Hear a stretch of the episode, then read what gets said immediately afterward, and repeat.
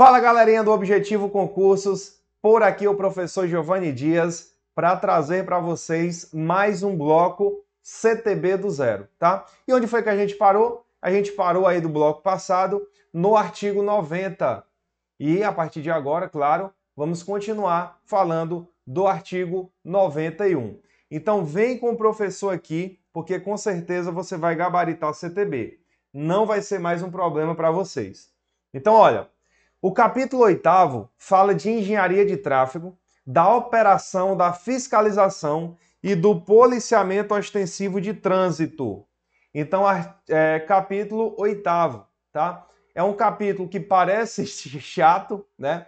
Mas é bem interessante aí, porque tem muitos pontos que dá para a gente fazer, trazer uma exemplificação prática, tá? Que vocês conhecem bem. Então, olha, o CONTRAN, sempre lembra, galera, o CONTRAN é a mãe do CTB tá? O CONTRAN é a mãe do CTB. Pra, basicamente tudo você vai atribuir de maneira, é, é, de maneira mais forte, mais responsável ao CONTRAN, tá bom? Estabelecerá as normas e regulamentos a serem adotados em todo o território nacional quando da implementação das soluções adotadas pela engenharia de tráfego, assim como padrões a serem praticados por todos os órgãos e entidades no Sistema Nacional de Trânsito, então, o CONTRAN ele vai estabelecer essas normas e regulamentos a serem adotados tá? para engenharia de tráfego. O que é engenharia de tráfego, galera? Engenharia de tráfego é todo o pensamento estratégico para que os veículos possam circular da melhor maneira possível. Ou, de maneira mais completa, para que o trânsito possa fluir de maneira mais tranquila, de maneira mais ordenada, tá? Então veja, nenhum projeto de edificação que possa transformar-se em polo atrativo de trânsito poderá ser aprovado sem prévia anuência do órgão ou entidade com circunscrição sobre a via e sem é, que o projeto conste área para estacionamento e indicação das vias de acesso adequadas.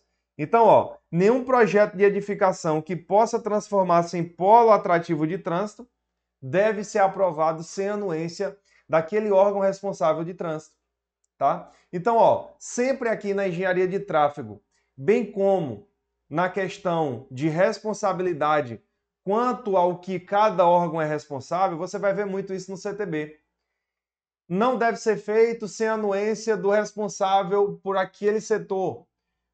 Por exemplo, se eu tenho um caso relacionado com uma rodovia federal, eu vou ter um responsável.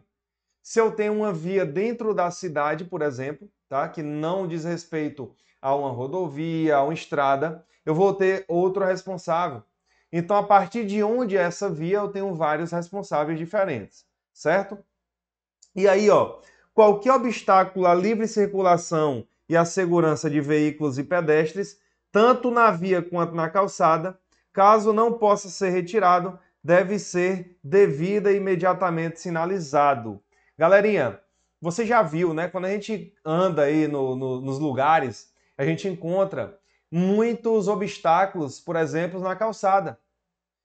Muita gente pensa que a calçada é sua, né? a calçada é minha, pois então agora eu vou bloquear a calçada, ninguém vai passar pela minha calçada.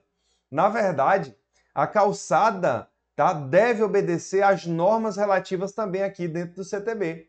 Você não pode obstruir a calçada livremente tá? É tanto que veja, ó, qualquer obstáculo, qualquer obstáculo, tanto na via quanto na calçada, deve ser imediatamente sinalizado.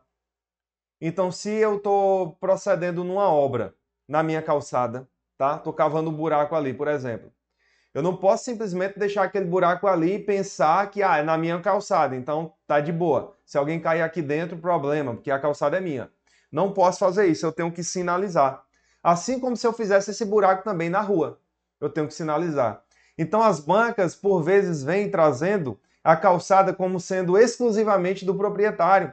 O proprietário faz o que quer, sem qualquer observação. E não é verdade. Ele tem que observar várias normas aqui no CTB que dizem respeito ao uso da calçada. Tá bom? E olha, é proibida aí a utilização das ondulações transversais e de sonorizadores como redutores de velocidade, salvo em casos especiais definidos pelo órgão ou entidade competente nos padrões e critérios estabelecidos pelo CONTRAN. Ó, é proibido a utilização de ondulações transversais e de sonorizadores como redutores de velocidade, salvo em casos especiais definidos pelo órgão nos padrões e critérios pelo CONTRAN. Aqui, galera, a gente expandindo um pouco mais esse pensamento, tem pessoas que, por exemplo, pessoas mesmo, particular, ele na sua via, na sua rua, ele faz um quebra-mola. E quando um particular faz o quebra-mola, é uma merda. Por quê? Que a maioria dos particulares que fazem quebra-molas, por exemplo, eles fazem com o intuito de economizar alicimento, né? Aí eles fazem aquele quebra-mola que mais parece um meio fio, tá? Tem um quebra-mola aqui próximo, no bairro aqui próximo, que pelo amor de Deus, o carro fica, não passa. Então, ó, é, é, é basicamente isso aqui, o quebra-mola. Não é assim, tá? O quebra-mola é assim. Então, eu estou expandindo o que traz o parágrafo único. Claro que ele fala em termos gerais, tá? Mas toda ondulação transversal, tá certo? E sonorizador como redutor de velocidade devem ser nos padrões e critérios estabelecidos por quem, galera? Pelo CONTRAN, órgão normativo máximo, tá? Consultivo e normativo máximo do é, Sistema Nacional de Trânsito. Beleza. 95 diz o seguinte, ó, nenhuma obra ou evento que possa perturbar ou interromper a livre circulação de veículos e pedestres ou colocar em risco sua segurança será iniciada sem permissão prévia do órgão ou entidade de trânsito com circunscrição sobre a via. Galera, obra ou evento. Quando inicia-se uma obra, é perigoso para os condutores? É sim. É muito perigoso, né? Se eu tenho, por exemplo, aí nos grandes centros, iniciando-se a construção de um prédio aí de 100 andares. Botar aí, tá, tá, tem andar demais aí, né? Um prédio de 30 andares, né? Eu tenho um perigo ali para o trânsito. Veja que conceito de trânsito são veículos, animais, pessoas, tá? Então, essa obra tem gera um perigo para as pessoas, para os animais, tá? De tração, né? É, para o trânsito. Imagine você passar nessa calçada e aí cai um martelo na sua cabeça. Olha aí. Então toda obra ou evento deve ser o que, pessoal? Deve ser é, permitida, deve ser permitida aí pelo órgão ou entidade de trânsito competente aí sobre aquela via. Tá certo? Lembra disso. Obra ou evento. Obra ou evento. Veja que, como evento, nós podemos ter, né? É, eu já vi muito isso, aquelas competições de motocross. Competições de motocross em determinadas vias, na verdade em estradas, né? Determinadas estradas aí, tá certo? Então, isso também deve ser devidamente regulamentado, isolado para que não gere dano aí a terceiros, tá? Beleza. A obrigação de sinalizar é do responsável pela execução ou manutenção da obra ou evento. Olha a questãozinha de prova. Quem é que é responsável por sinalizar a obra ou evento?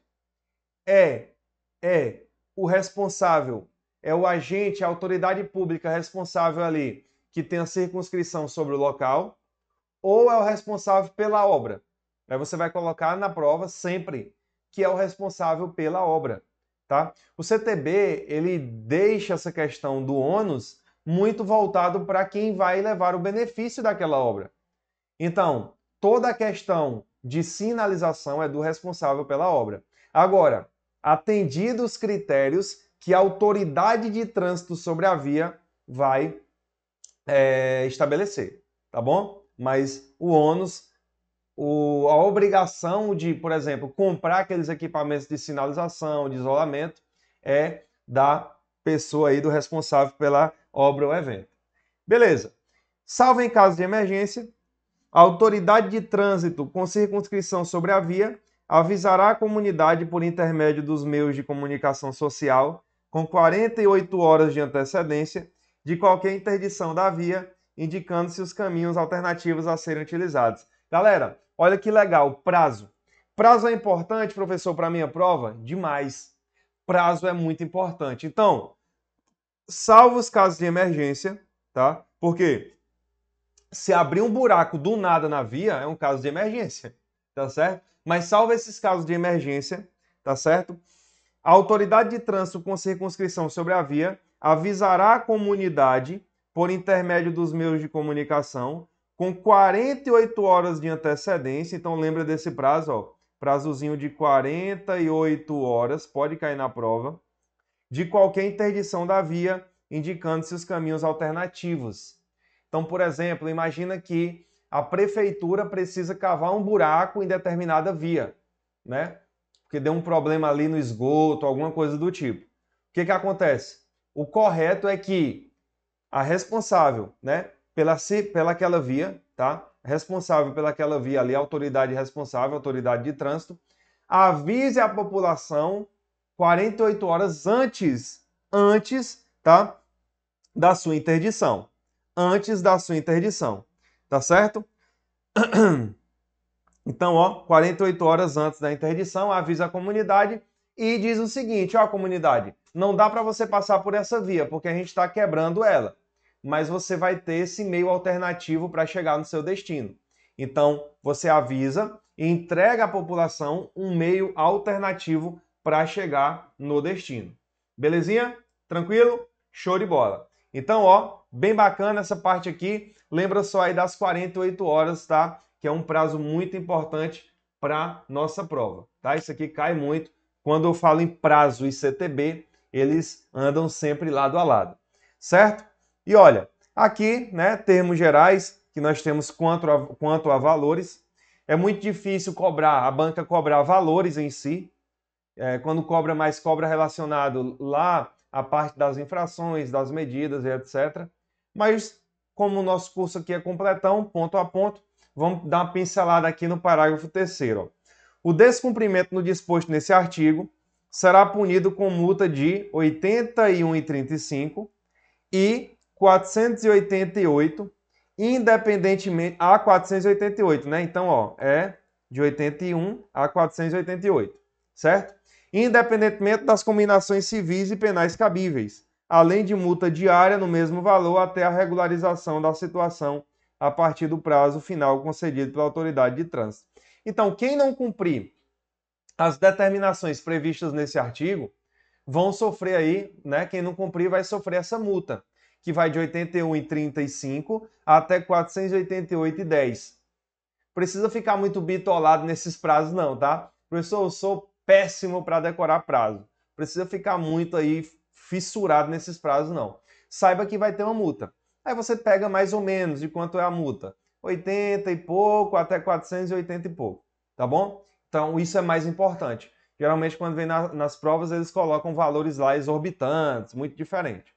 Então, ó, fica atento, porque tem multa além da responsabilidade civil e penal.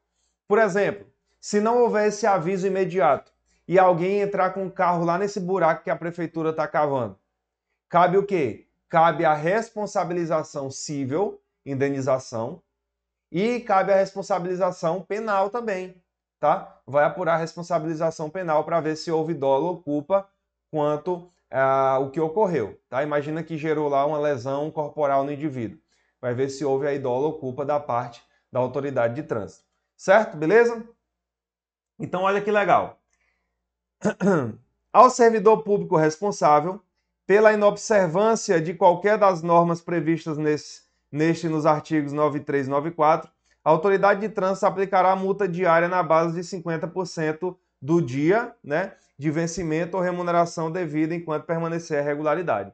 Galera, geralmente gera uma dúvida quanto a essas 48 horas. Como é que seria esse aviso? Esse aviso pode se dar por qualquer meio. Pode se dar no carro de som, pode se dar pelo meio de internet, pode se dar pelo meio aí do diário oficial, tá? Isso aí não vai cair na prova. Como é que vai se dar? Você só precisa saber que vai ter, tá? Esse aviso e deve ser com 48 horas de antecedência. A banca não pode cobrar como é que vai ser esse aviso? Não pode, entendeu? Então, pega as 48 horas, ó, antecedência de 48 horas. O que a banca vai tentar te confundir é porque ela vai botar 12, ela vai botar 24 horas, ela vai botar 72 horas. Então, o interessante aqui é focar nas 48, tá? Ela não fala exatamente o meio dessa comunicação, ela fala apenas o prazo, tá bom? Então, qualquer meio é, legal será admitido. E aí, beleza.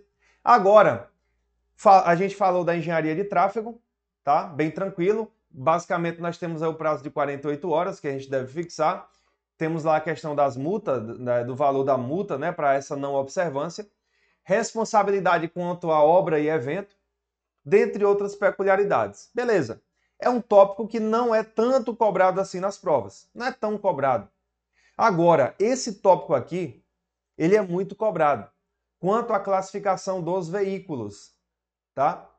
Então, vem comigo porque a gente vai estudar agora classificação dos veículos. Ó, os veículos classificam-se em quanto à tração.